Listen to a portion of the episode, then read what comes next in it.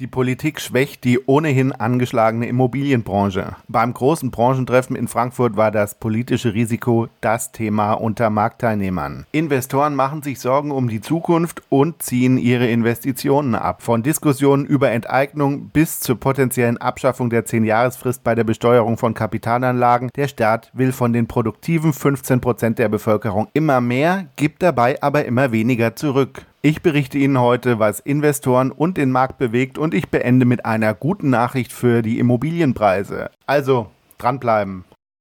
Das war schon eine kleine Expo vor der Expo Real. Das Treffen der Immobilienbranche beim P5 Property Congress. 1000 immobiliennahe Besucher aus ganz Deutschland an zwei Tagen versammelt in Frankfurt. Interessant, bei dem letzten Kongress, bei dem ich zugegen war, war noch die Einschätzung der Marktteilnehmer, ja, die Krise ist zwar da, aber die betrifft uns ja gar nicht. Die Krise betrifft ja nur die anderen. Jetzt reden wir also offiziell über die Immobilienkrise. Und da meinte jemand, na, wenn sie bei Ihnen noch nicht angekommen ist, dann haben Sie im deutschen Markt ja eigentlich auch nichts zu tun. Dabei sind natürlich Projektentwickler und Bauträger noch sehr viel exponierter als jetzt mein Bereich, also als das Maklergeschäft. Bestandshaltern machen insbesondere die schnell stark gestiegenen Zinsen zu schaffen, die dann relevant werden, wenn Immobilienkredite refinanziert werden müssen. Das große Gesprächsthema war jedoch das politische Risiko. Sie merken ja auch, dass ich mich auf meinem Podcast damit stark befasse in den letzten Folgen mit dem Thema. Da haben wir also zunächst mal den direkten politischen Druck auf den Immobilienmarkt und hier besonders auf das Segment Wohnimmobilien. Hier hat mich die Deutlichkeit der Sprache verblüfft, mit der einer der Initiatoren des Kongresses, Dr. Dominik Benner von der Benner Holding GmbH, die Veranstaltung eröffnet hat. Selten hätte er sich als Bestandshalter, Zitat,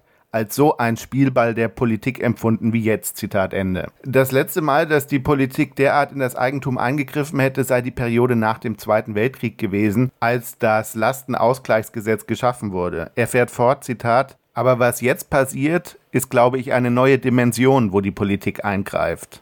Ein Redner konnte nicht auftreten. Hierbei handelte es sich um Thomas Hallmann von der CDU, der genau an diesem Tag im Fokus der Öffentlichkeit stand, weil er das Heizungsgesetz gestoppt hatte. Zu dieser Aussage erntete er tosenden Applaus aus dem Publikum. Leider konnte er es ja nicht hören, weil er ja in Berlin zu tun hatte. Dazu sagte Benner, es geht hier um Menschen, um Häuser, um Wohnungen. Er kritisiert die politischen Abläufe, die wir kurz vor der Sommerpause gesehen haben, die aus seiner Sicht damit zu tun haben, dass die Grünen nicht zu viele Wählerstimmen verlieren. Das sei, Zitat, völlig absurd. Benner bringt ein weiteres Beispiel. Er erzählt von der ehemaligen Justizministerin Hertha Däubler-Kmelin, die die Expertenkommission zum Thema Enteignung von Wohnungsbauunternehmen in Berlin leitete. Ich habe Ihnen dazu einen Artikel rausgesucht, den finden Sie in den Show Notes. Däubler-Kmelin, so Benner, fände es gut, dass man, Zitat, Immobilien enteignet unter Marktwert, Zitat Ende. Er fährt fort, Zitat, und das sind Sachen, die ich mir in diesem Land nie vorstellen konnte. Diese Bedenken, die hemmen die Branche. Ein Workshop drehte sich um die Besteuerung. Der Referent Dr. Christian Reiter von der BDO AG Wirtschaftsprüfungsgesellschaft wies darauf hin, dass im Finanzministerium bereits der Referentenentwurf in der Schublade läge, die 10-Jahresfrist, also die sogenannte, das sogenannte Grundstücksprivileg nach 23 Einkommensteuergesetz abzuschaffen. Aktuell dürfen Sie ja vermietete Immobilien, die Sie länger als zehn Jahre gehalten haben, verkaufen, ohne Steuern auf Veräußerungsgewinne zu bezahlen. Nach der Ansicht von Dr. Christian Reiter wird sich das perspektivisch ändern. Der Referent sagt, das wird kommen, vermutlich in der nächsten Legislaturperiode. Ich spreche am Rande mit einer Investorin. Im persönlichen Gespräch prognostiziert sie, der Finanzierungsbedarf des Bundes steigt weiter an, je mehr die Boomer-Generation in Rente geht. Die Produktivität geht dem Land verloren, während die Kosten für Renten und Krankenversicherung steigen. Diese Finanzierungslücke würde man mit dem Geld derer schließen, die jetzt noch etwas haben, und das sind nun mal die Immobilieneigentümer. Und das fällt auch im Ausland auf, dass der Standort Deutschland rasant verliert. Das investitionsunfreundliche Klima hat sich ja bereits auch auf Auslandsinvestitionen übertragen. Das IW hatte ja bereits vor kurzem berichtet, dass die Geldabflüsse aus Deutschland so hoch seien wie nie. Ich lege Ihnen äh, diesen wirklich lesenswerten Bericht mal in die Show Notes. Der trägt den Titel Deindustrialisierung, eine Analyse auf Basis von Direktinvestitionen. In dieselbe Kerbe schlägt auch Hans-Werner Sinn, der am zweiten Kongresstag referierte. Er sagt zu Beginn seines Vortrags ein Zitat, unglaublicher Extremismus habe sich in der Mitte unseres politischen Spektrums etabliert. Dann zeigt er recht glaubhaft, warum unilaterale bzw. EU-Maßnahmen wie das Verbrennerverbot oder das Heizungsgesetz nichts bringen. Die Argumentationskette hatte ich Ihnen in der letzten Folge ausgeführt. Ich verlinke das hier. Der Vortrag des Ökonomen hatte für mich seine Schatten vorausgeworfen. Am Tag vorher, am Donnerstag, hatte ich nämlich ein Gespräch zweier Damen mitgehört. Sie würden auf gar keinen Fall an diesem Vortrag dieses, also in deren Worten, Professors mit den verqueren Ansichten teilnehmen. Auch in der Anmoderation und in der Podiumsdiskussion wurde darauf Wert gelegt, dass es sich bei der Meinung von Hans-Werner Sinn um eine starke Eigenmeinung handele.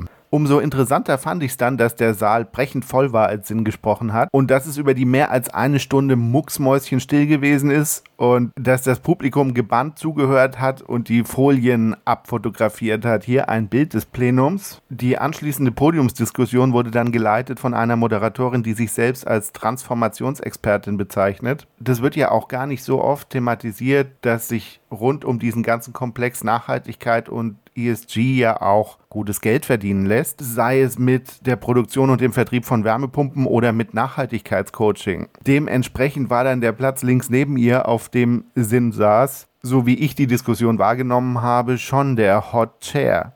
Eine Zwischenfrage aus dem Publikum finde ich so erwähnenswert, dass ich sie Ihnen wiedergeben möchte. Sie kam von Florian Schmidt, der vertritt ein Familienunternehmen, Inhaber geführt in der dritten Generation und betätigt sich selbst als Investor. Er sagte, Herr Professor Sinn, vielen Dank für Ihre prägnante Zusammenfassung des Missstands. Das Problem, es wird Ihnen ja nicht zugehört. Ja, und da blickte man dann also in Richtung Podium. Der Investor sorgte sich, dass die Zitat Bremsspur jetzt schon zu lang sei, weil ja bisher niemand begonnen habe zu bremsen.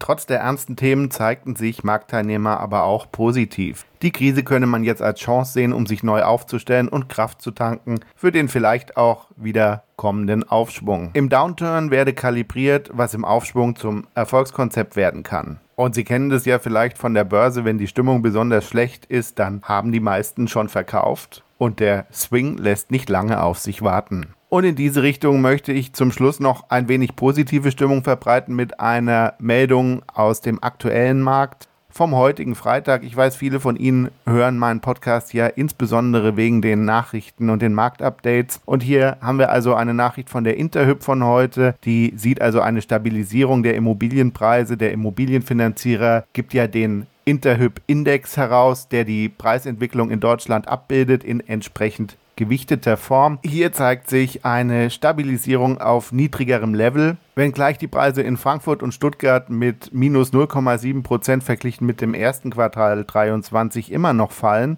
ist tatsächlich besonders schade für mich und meine Kunden. Ich bin ja in der Metropolregion Rhein-Main tätig. Allerdings im gesamtdeutschen Überblick ergibt sich zum Vorquartal ein marginaler Zuwachs der Preise von 0,1 Prozent. Die Zahlen von großen Kreditfinanzierern kann man aus meiner Sicht durchaus ernst nehmen, weil die ja in eine Vielzahl von Transaktionen eingebunden sind. Wir werden also sehen, wie sich das entwickelt. Ich bleibe für Sie dran. Abonnieren Sie meinen Kanal und Sie sind immer bestens informiert. Und wenn Sie in der Metropolregion Frankfurt-Rhein-Main eine Immobilie zu verkaufen haben, dann rufen Sie mich an.